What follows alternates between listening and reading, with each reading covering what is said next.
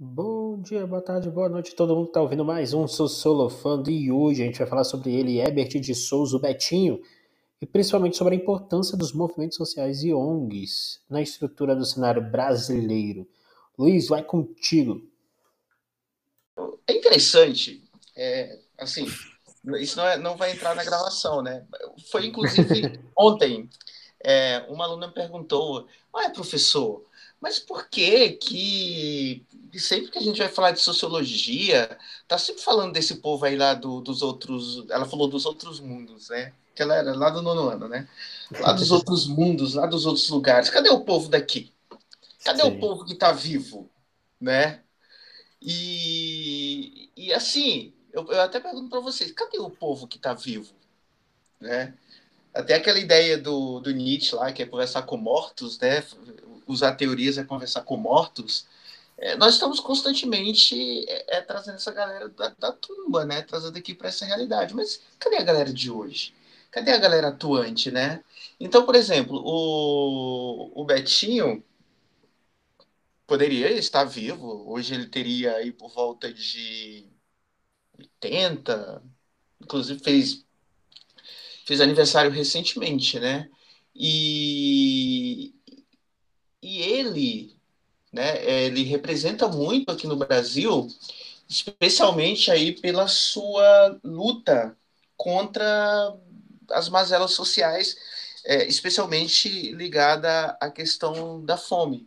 E ali nos anos 80, é, a, as campanhas lideradas por ele foram assim tiveram um engajamento tão grande esse cara ele conseguiu é, matar a fome de tanta gente, né?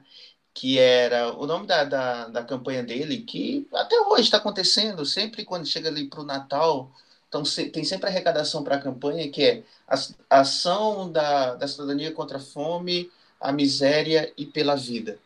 Então, é, é, é uma luta para até para aquela questão que, que estávamos falando no episódio anterior, aí, não sei a ordem que vocês estão assistindo isso, que é a questão da, da distribuição de, de riquezas aqui no Brasil. Né? Que, porque é uma, é uma, uma, uma distribuição muito desigual. A riqueza brasileira está na mão de pouquíssimas pessoas e a, a maioria da população é miserável, de não ter o que comer.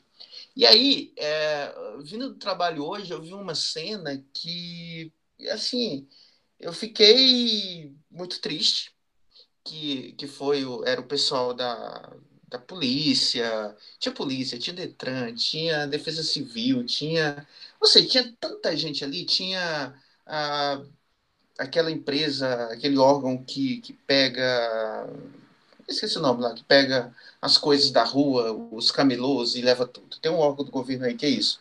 E eles estavam num, numa espécie de. É porque ali, ali um pouquinho mais, ali mais para frente, é, tinha uma série de moradores de rua, com, com as, as suas é, casas improvisadas, as lonas, aquilo tudo. E eles estavam pegando tudo que eles tinham, é, colchões, é, roupas, lençóis, edredons, e jogando tudo dentro daquele caminhão. Cara, tá frio pra caramba à noite. Tiraram a, a casa daquelas pessoas, tiraram a cama daquelas pessoas, tiraram é, os lençóis, as roupas daquelas pessoas, jogaram, jogaram aquelas pessoas onde? Na rua? Elas já estavam na rua. Elas não têm onde morar, elas não têm o que comer. Elas sobrevivem de doações. E o Betinho, ele, ele tinha uma preocupação muito grande com, com, com essa população carente. E a sua campanha lá na década de 80, início dos anos 90, ele vai morrer lá em 97, né? É, de uma certa maneira, acalentou muita gente ali uh, naquele período.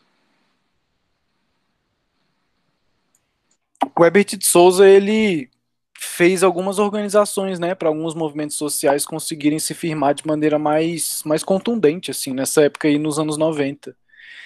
Então ele contribuiu muito para esse, esse processo de, de configuração de movimentos sociais com, com o objetivo de fazer cumprir determinados direitos humanos e direitos sociais aí que, que, que entram em, uma certa deficiência de investimento dentro do contexto do governo brasileiro. Então ele acaba colocando na prática alguns processos de cidadania mesmo, uma concretização aí dos direitos de alimentação, de moradia, de inclusive combate a enfim, por uma melhor distribuição de renda, organização dos movimentos de reforma agrária. Então, muitos, muitos dos movimentos que ele contribuiu são vinculados com processos de, de garantia dos direitos sociais, que não estavam sendo garantidos pelo Estado, e, e ele faz esse processo aí de uma união né, da sociedade civil para fazer com que esses movimentos tenham mais, mais fôlego, né? Sim, sim, e, e, é, e é importante salientar aqui que é, ele sempre tinha uma posição atrelada à, à esquerda, né? tanto à esquerda no Brasil quanto na própria América Latina, tanto que é, ele, ali em 64, com a questão da ditadura, ele vai para o exílio, o exílio dele é no Chile, e, e ele torna lá, naquele momento, um assessor do Salvador Allende, né? E, e, consegue ali com aquela toda aquela aquela confusão chilena ali ele consegue escapar lá do, do golpe né? Do, do Pinochet. E acaba indo se refugiar na, na embaixada do Panamá né? depois vai para o México Canadá e aí só então é que volta para o Brasil e, e é triste né que que ele termina os seus dias porque ele contraiu o, o vírus lá, o HIV, né? numa transfusão de sangue. Né? Numa transfusão de sangue, assim. Tanto ele quanto o irmão. É, é, ambos eram hemofílicos, acho que é isso que fala, né? E, e tinham que fazer transfusões de sangue constantemente. E os dois, assim, foram contaminados com HIV e vêm é, morrer exatamente por isso mas, uh, mas a sua história, a sua luta por, por, por, por, igualdade, por democracia, fica até hoje. O cara é homenageado em música, aquilo tudo. É tanto que, eu não sei se vocês já ouviram uma música chamada O Bêbado e a Equilibrista, que é uma música do Aldir Blanc, que nós já citamos Aldir Blanc aqui em algum episódio aí para procurem por aí que era exatamente quando nós estávamos falando lá de alguma coisa. O Brasil não conhece o Brasil, que aí tem uma música, né? O Brasil não conhece o Brasil, aquilo tudo. E tem essa música que ela foi gravada pela, pela Elis Regina, o maior. É, o maior sucesso dessa música foi na voz da Elis Regina, que é aquele momento que ele fala: Meu Brasil que sonha com a volta do irmão do Enfio, com, tanto, com, com tanta gente que partiu. Né? Que é exatamente aquela ideia que, que eles estão falando do, dos, dos exilados. Então, quando ele fala a volta do irmão do Enfio, Enfio, aquele cartunista que também morre ali por, pela, pela mesma situação que o Betinho, que é o irmão do Betinho. Então, na música está falando é, meu Brasil que sonha com a volta desse ilustre cidadão brasileiro para que ele possa implementar aqui no Brasil as suas ideias, o seu desejo de mudança, o seu desejo de transformação, aí por meio da, da igualdade de classes para uma sociedade mais justa e que todo mundo tem direito, no mínimo, à alimentação. É, eu acho que, assim, a, a, eu vejo que essa temática, Betinho, é muito importante, ainda mais no cenário atual de discussão, por conta da própria ideia dos movimentos sociais e por conta das ONGs principalmente no cenário político atual, que se discute muito o papel das ONGs e de movimentos sociais, muito dentro da, da esfera de atrapalhar governo e não de auxiliar a população, né? E fica bem evidente que esses movimentos sociais e ONGs exercem um papel relevante no fortalecimento dessas causas sociais e buscam medidas, no sentido geral, de inclusão do processo de voz das minorias é historicamente até que essa união de classes, pessoas, já teve grandes resultados, principalmente para que seus direitos e suas reivindicações pudessem ser efetivamente atendidos. É, só que as, a, ainda assim há uma fragilidade da, do entendimento geral da população sobre a importância desses mecanismos, né? Eu vejo que até mesmo com as promessas da nova Constituição de 88, é, que traduzia esses princípios que requeriam novos acordos da ordem social, né, para que a gente tornasse as leis efetivas e tal. A, a gente vê a construção da importância desses movimentos, não só enquanto identitários para os grupos sociais diversos, mas como a concretização e da disputa mesmo de reconhecimento dos direitos, da ampliação da cidadania, desse reconhecimento e tudo mais. Até que se a gente pega, historicamente falando sobre esses movimentos e tudo mais, a gente entende que esses movimentos sociais foram, desde a década de 60, muito importantes para a configuração mundial. Então, quando a gente entende esses direitos civis, políticos, sociais, mas também os direitos coletivos dos povos, né, no sentido geral, a teoria social brasileira essas, é, é, apresenta formas de reivindicação que trouxeram a necessidade de outras interpretações sobre as questões que estavam sendo pautadas no país. E o pano de fundo que a gente tem é uma desigualdade, que essa desigualdade a gente bate sempre em todo episódio. Você tem uma coisa que vocês podem até fazer depois, o jogo das palavras que a gente mais fala nos, nos episódios, acredito que desigualdade seja um dos top 5 ali de palavras que a gente fala. Porque a desigualdade ela é exposta pelos indicadores sociais, que eles não são unicamente explicados nas chaves das classes. Então, eles se tornam esse fenômeno global, esses movimentos sociais, e esses diversos grupos começaram a denunciar o marco excludente da promessa da igualdade e da modernidade dos seus países. Porque há uma promessa de igualdade, há uma intencionalidade, há um discurso sobre o alcance da igualdade, mas não há necessariamente práticas sociais que foram efetivadas ao longo desse processo desde 60.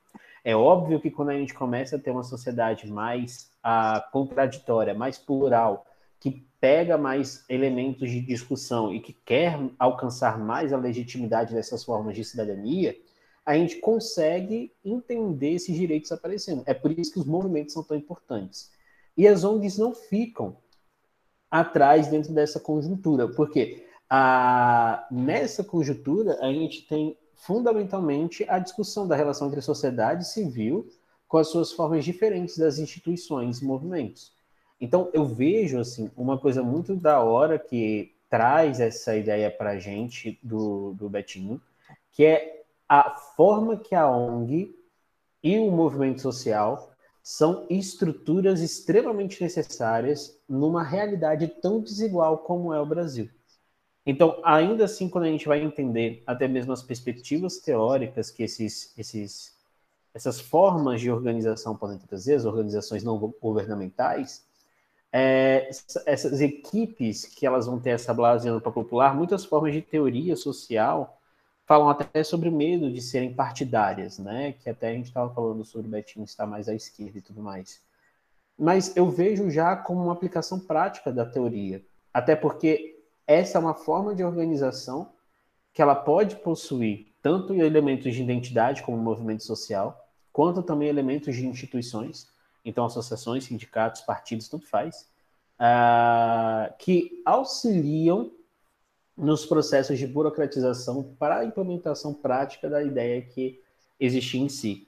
E quando a gente fala sobre fome, até me lembra do governo Lula, que, o, que, o, que há uma intervenção direta sobre as perspectivas do Herbert de Souza nessa relação, principalmente com os programas de fome zero e tudo mais. Não para a formulação do programa em si necessariamente, mas principalmente com os ideais que a gente tinha sobre essa distribuição da fome, como que a gente vai conseguir solucionar esses problemas. E a gente vê recentemente como que essa desigualdade ela está ampliando a fome novamente, né? Então, a ação coletiva ela tem que se reconfigurar para que a gente consiga entender como que esses movimentos eles podem mudar a situação dessa, desses grupos que foram marginalizados e que são constantemente ah, jogados para fora dessa sociedade. É, e, e, é importante também é, falar aqui que o, o Betinho, ele. Uh, o Gabriel falou das ONGs aí, dessas organizações não governamentais, e, e, e ele era muito da prática, né? Então, é, é, tanto que ele acaba fundando ali algumas organizações, como, por exemplo, a Ação Popular, um, que era é um, era um movimento que visava a fundação do, do socialismo no Brasil e a criação do IBASE, né, Instituto Brasileiro de Análises Sociais e Econômicas, né, de caráter governamental, que tem como finalidade analisar as realidades sociais, econômicas e políticas do país. Então, era com base né, nas pesquisas, a partir dessa fundação, que é o IBASE, desse instituto, é que realmente ele conseguiria, conseguiria veio a conseguir ganhar fundos aí pelo Brasil inteiro para fomentar ali a sua campanha Ação da Cidadania, Programa de Luta pela Vida e contra a Miséria, contra a fome e o desemprego, né? E, e voltava também as suas questões muito para ações relacionadas à democratização da terra, reforma agrária, é, todas essas questões que eram muito, na década de 80 especialmente, né, que, e que também, como o Gabriel falou, vai culminar ali no governo Lula com a questão do Fome Zero, que hoje em dia é, é, tudo muito escuso, tudo muito esquecido, mas naquela, naquela, naquele período, naquela década, naquelas duas décadas, 80 e 90, era de muitos acontecimentos, de movimentos é, muito importantes voltados para essa área e de uma tentativa de, de reparação histórica da desigualdade social, de tentar acabar com a fome e, enfim, é bem importante você lembrar aí também o, o Fome Zero lá com Lula.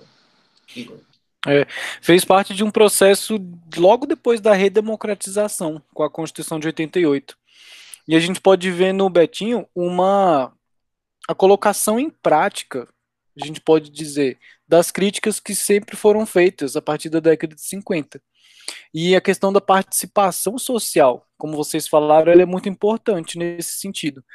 Porque se a gente entender e compreender as ONGs, os movimentos sociais, como movimentos que estão ali lutando por benefícios à população, de certa maneira, isso cumpre com o interesse do próprio Estado. Só que no Brasil a gente tem esse problema, que o Estado ele estabelece algumas coisas em relação à diminuição da desigualdade, alguma coisa, coisas nesse sentido, e os governos acabam não colocando em prática às vezes. Mas como bem lembrado por vocês, a gente teve aí esse movimento do Betinho de redução da fome, a criação de associações, teve o Fome Zero do Lula. Então tem, a gente tem pontos de uma política pública estatal para diminuir essa desigualdade. Enquanto existem vários movimentos e várias ONGs incentivadas pelo Herbert de Souza a conseguirem lutar pelos direitos mais básicos, como alimentação, moradia e, e mais dignidade. Então eu posso, a gente pode colocar ele como uma como um exercício prático de uma crítica da desigualdade social brasileira, sendo feita realmente com a participação ativa da população, coisas que que são importantes serem lembradas aí para a sociologia, que a gente começou falando que o Luiz mesmo perguntou, cara, e as pessoas que estão aqui agora, né? Onde é que elas estão? A gente acaba trazendo muitas questões anteriores e como as coisas estão agora? Como é que as pessoas estão agora? E elas dependem dessa participação. E movimentos como o do, do Herbert de Souza trazem essa participação cidadã de uma maneira mais plena. E, e a partir daí a gente pode até dizer que surgem alguns conflitos em relação a pessoas do poder que não tem tanto interesse assim em reduzir essas desigualdades, para continuar dominando a população ou exercendo alguns tipos de de dominação mesmo, nesse sentido. Então, o Herbert de Souza ele é bem significativo nessa questão do exercício da cidadania e da construção da própria cidadania brasileira sendo colocada em prática ali no contexto de redemocratização no início da década de 90, que foi um dos períodos bem conturbados para a economia brasileira também, com altos índices de inflação, alta de preço e redução do salário. E aí em 92 teve o confisco, né, das poupanças, Inclusive foi o primeiro impeachment que o Brasil teve aí nos seus governos. Então, diante dessa instabilidade do Estado redemocratizado, a gente tem essa essa vida que existe nos movimentos sociais que ganham vida, literalmente, com Herbert de Souza. Para todas essas populações que sofrem com a fome, pelo fato dele ter contraído HIV, ele teve vários projetos para pessoas que convivem com HIV. Então, a gente vê aí o cumprimento de alguns objetivos do Estado, a gente pode colocar assim, sendo feitos pela população através desses organismos de participação de movimento social, que, como Gabriel falou, são movimentos esquecidos dentro do ponto de vista da discussão política. É como se o governo e, e o governo da sociedade, enfim, fosse só entre Estado, governo e, e as pessoas. Só que as pessoas organizadas formam entidades de poder. E essa força ela pode fazer ali um diálogo direto com o Estado, com os governos, para que a cidadania realmente seja colocada em prática. E a gente pode até lembrar aí do, de uma coisa que a gente falou anteriormente, de que a igualdade ela não está dada. A própria Constituição ela estabelece, somos todos iguais perante a lei, sem distinção disso, disso, disso, disso, de outro. Só que a igualdade é uma coisa que tem que ser conquistada dia a dia. Não é uma coisa dada e pronto. Porque é a partir dessa luta por igualdade, pela dignidade, que as pessoas começam a conquistar essa igualdade. Com uma maneira mais digna aí de exercício dos direitos humanos. Sim. É, é, eu acho que é da hora a gente. Foi mal trazer essa, essa importância mesmo desses movimentos e das ONGs, porque eles têm se apresentado como alternativa mesmo do exercício de cidadania, né? Na ausência da, das formas de representação do Estado para diminuição das desigualdades estruturais, se faz necessário uma ONG, porque ela consegue ter essas formas de alternativa desse exercício cidadão, com atores políticos necessários para se alcançar o desenvolvimento sustentável, e que promove a um tempo só uma justiça social e uma tentativa de equilíbrio, né, no sentido geral. Só que, obviamente, que essas ONGs elas são movidas pelo interesse público e sem fins lucrativos, no sentido é, bem amplo desse entendimento, a gente vê que eles representam um lado da sociedade civil e que o, o Betinho conseguiu organizar na década de 90, se eu não me engano, o maior movimento da América Latina em relação à a, fome né, que existia naquele período. Então tem sido protagonista até aqui é, essa ideia de ONGs como parte dessa solução da ausência de Estado em determinados locais. Então é muito importante que a gente entenda que movimento social e ONG trabalham para tentar dar as formas de, de, de, relação mesmo da temática de que, é, que ela é contraditória, que ela é uma disputa de poder, obviamente, entre o Estado e os próprios movimentos em si, entre os grupos sociais que participam. E é uma parada que a gente sempre vem batendo aqui na tecla também no, no, nos nossos encontros, que o Brasil ele é muito grande, ele é muito diverso, então é muito importante a gente entender isso. Hoje, numa discussão numa sala, eu lembro que os alunos eles falaram: ah, educação pública no Brasil é uma bosta, professor e escola pública é ruim. Eles fizeram essa afirmação generalista. Eu falei, gente, a gente tem que tomar muito cuidado com esse tipo de percepção, porque, primeiro, existem escolas públicas e escolas públicas no Brasil. Segundo, existem intencionalidades diferentes de acordo com a sua forma estadual, sua forma municipal, sua forma de organização interna e assim vai. Aqui, por exemplo, no DF, que é da onde a gente grava, a gente tem escolas que elas são é, referência no ensino público para o entendimento de investimento, estrutura e assim vai. Mas a gente também pode encontrar em algumas regiões, ah, principalmente uma região mais municipal, é, próximo aqui do DF, uma ausência, às vezes, até de estrutura da própria escola. Então, não adianta a gente tentar fazer um processo de generalização sem entender os pormenores das suas formas de organização das desigualdades. Porque a partir do momento que eu entendo algo como um todo, eu caio exatamente no problema lá de trás que a gente vem falando, que era até a crítica do Darcy Ribeiro sobre a ninguém-tude. A gente bota todo mundo na mesma categoria e aí a gente não entende quantas etnias tem no Brasil, quantas línguas tem no Brasil, quantas formas de educação tem no Brasil, qual é a real desigualdade, como que ela se implica para a gente. Então essas ONGs elas tentam abarcar a ausência, uh, principalmente do, do Estado, em situações em que a gente vai ver que talvez o Estado ele não consiga chegar de forma direta. Então, a sociedade civil é muito mais complexa do que uma organização estatal. Não se dá numa relação tão, tão binária, né? Acredito que o mundo ele já parou de ter esse entendimento binário no sentido teórico há muito tempo. Então, a gente precisa entender como que se configura para a gente começar a dar alternativas de respostas para a própria organização em si desse processo desigual. Então, é, é, é, como se a gente tivesse um mundo dinâmico, né? Esse mundo que ele está em constante processo de transformação. E a gente precisa dessa sociedade civil para ela se contrapor ao Estado, para que o Estado ele reconheça aquilo que é de interesse desses grupos também. Porque muitas das vezes esse Estado ele, ele, ele não enxerga o todo, ele enxerga apenas partes daquele Brasil, né?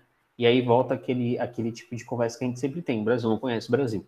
Né? Então, enquanto o governo federal ele tenta, vamos dizer assim, destruir o Brasil e a democracia por cima, a sociedade reconstrói pela base, que é o entendimento do próprio Herbert de Souza, que a gente vai ter a ocupação desses espaços sociais, políticos, econômicos e culturais das cidades, onde todo mundo mora, onde todo mundo vive, onde todo mundo está. Então a luta pela democracia, ela vem desde esse processo dessa construção e a nova Constituição de 88, principalmente, conseguiu é, impulsionar mais ainda essas formas de ONGs e movimentos sociais ah, como esses espaços públicos por fora da esfera do Estado, que são responsáveis ah, pela instituição mesmo de novos valores, normas, padrões de comportamento, que questionam ah, o atual modelo de desenvolvimento e que por isso são até hoje os atores potencialmente mais capazes de romper com a lógica individualista e predatória do nosso próprio sistema, sacou? E é isso. Acho que eu me empolguei. Então, é... empolgou, hein? É, só para encerrar aqui esse papo sobre, sobre a questão da, das ONGs, né, especialmente que elas foram muito populares ali no, nos 80 e 90, e hoje em dia elas estão ali um tanto quanto desacreditadas, né, dado todo o processo é, social que nós estamos vivendo no Brasil hoje em dia. E, e, como tudo no Brasil, o homem cordial brasileiro, essa questão toda que também já temos debatido aqui há bastante tempo, alguns grupos é, começaram a ver aí na, nas, nas, organizações, nas ONGs, é, possibilidade de lucro, quando na verdade elas não, não, não, não, não são criadas para isso. É tanto que é, essa, essa visualização de um lucro eminente, de se dar bem ali utilizando uma mazela social, por exemplo, acaba colocando a, a ONG, a, a instituição, em xeque, em questionamento como especialmente o poder público hoje em dia é, acaba colocando. É tanto que o nosso presidente ele fala o tempo todo que as ONGs elas não servem para nada, que é só para ganhar dinheiro, blá blá blá, aquela questão toda. É, quando na verdade a ONG ela chega onde o Estado está com dificuldade para chegar, como o Gabriel muito bem colocou aí. Então, na verdade, tem até um filme muito interessante, com certeza vocês já viram, que é um filme brasileiro chamado Quanto Pesa ou É por Quilo. Já viram? Que fala exatamente sobre é, essa questão das ONGs aqui no Brasil, especialmente ali na, na década de 90. E, mas mas do, de um aspecto super negativo. Né? Então, realmente, é, é uma questão para se pensar e se analisar. Por que, funcionava perfeitamente lá nas décadas de 80 e 90 e hoje em dia foi para um caminho aí mais escuso. E uma outra questão aqui que eu quero colocar aí, que quando o Igor estava falando lá do processo de democratização, é, impeachment do Fernando Collor, é, confisco da poupança. E só tem uma questão também que é importante salientar, que nesse período é, o Brasil ele estava passando por sucessivos planos econômicos. Ali no, na década de 80, início dos 90, até se estabilizar ali com o plano real. E assim, toda vez que há uma mudança econômica, a economia estava em frangalhos, quem mais sofre é a população, de a, população carente, a, a galera pobre. Sempre é assim. Quem, tá mais, quem mais está sofrendo na pandemia? A população mais pobre, que é a grande maioria. Então, na verdade, é, até a questão da campanha contra a fome, pela miséria e pela vida, contra a miséria e pela vida, acabou, de uma certa maneira, colocando comida no prato dessa população enorme que estava que tava passando fome. E, e, e, realmente foi muito, muito importante. Algo que, que só se assemelhou ali com exatamente com fome, o Fome Zero, mas já aqui, já na virada dos dois Perfeito, então. Então, mais uma vez, esse foi um episódio aí para vocês. Acho que vocês podem ter gostado. Tenho certeza, né? Na verdade, que vocês gostaram. A gente volta na próxima. Beijocas para vocês. Podem dizer tchau, galera. Tchau. Falou, galera. Passou. Até mais.